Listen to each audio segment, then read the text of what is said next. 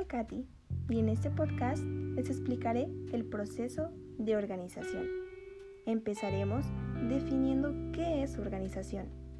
Es el establecimiento de la estructura necesaria para la sistematización racional de los recursos mediante la determinación de jerarquías, correlación y agrupación de actividades con el fin de poder realizar y simplificar las funciones del grupo social. La organización es la segunda etapa del proceso administrativo. Se plantea la pregunta ¿cómo se va a hacer? con el objetivo de conocer con qué recursos financieros, materiales, técnicos y capital humano se cuenta para hacer las cosas. El proceso de organización está dividido en dos etapas. La primera es la división del trabajo y la segunda es la coordinación. La división del trabajo consiste en la delimitación de las actividades con el fin de realizar el trabajo con la mayor precisión, eficiencia y con el mínimo esfuerzo. Esta división del trabajo considera a su vez lo que es la descripción de procesos, que es la manera de establecer las actividades en cierto orden a realizar.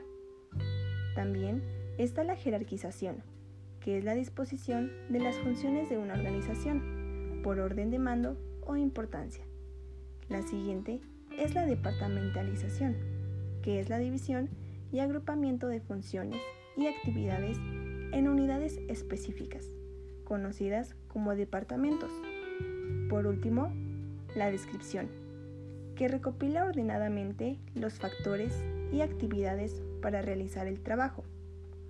Ahora vamos con la coordinación, que es el proceso de sincronizar y armonizar los esfuerzos para llevar a cabo de manera eficiente una función de tarea o actividad. Por otro lado, la organización cuenta con principios que la rigen. El primer principio es el objetivo que todas y cada una de las actividades en la organización deben relacionar con los objetivos y propósitos de la empresa. El segundo principio es especialización Mientras más específico y menor sea el campo de acción, mayor será su eficiencia y destreza. El tercero es jerarquía, en donde se deben establecer centros de autoridad, desde el más alto ejecutivo hasta el más bajo, en donde emane la comunicación necesaria para lograr los planes.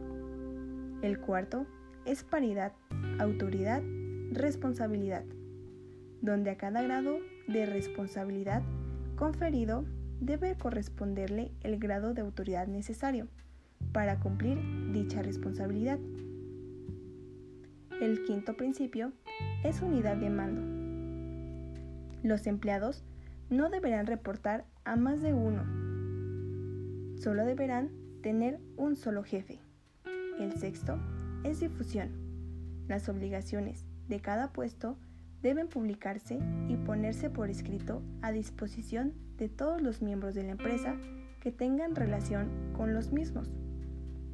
El séptimo es amplitud o tramo de control. Se deben establecer grupos pequeños de colaboradores que reporten a un superior para que éste pueda realizar sus funciones eficientemente. El control de la coordinación.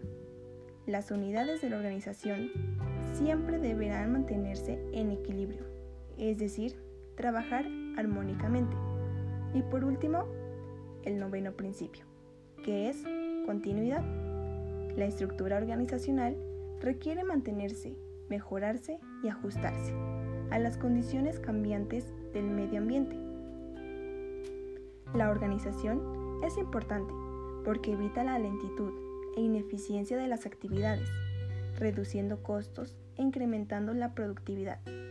Además de que es un medio en donde a través de él se establece la mejor manera de lograr objetivos para un grupo social. En conclusión, podemos darnos cuenta que la organización es fundamental porque establece un orden y también cómo se deben de realizar las cosas, así como poder saber con qué tipo de recursos se cuenta para llevar a cabo lo establecido en la planeación. Y posteriormente, esto poderlo ejecutar en la segunda parte del proceso administrativo. De mi parte, es todo. Muchas gracias.